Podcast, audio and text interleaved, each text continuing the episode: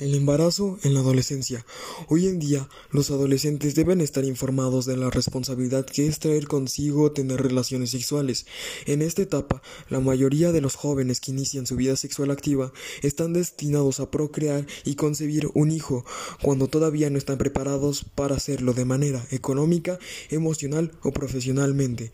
Por ello, los jóvenes varones no quieren responsabilizarse de la crianza y cuidado de un hijo, y por consecuencia dejan a la mujer con toda la responsabilidad, orillándola a cometer errores graves. Es importante que en casa, escuela, familia aborden estos temas, sabiendo que se puede disfrutar de la sexualidad en el momento oportuno.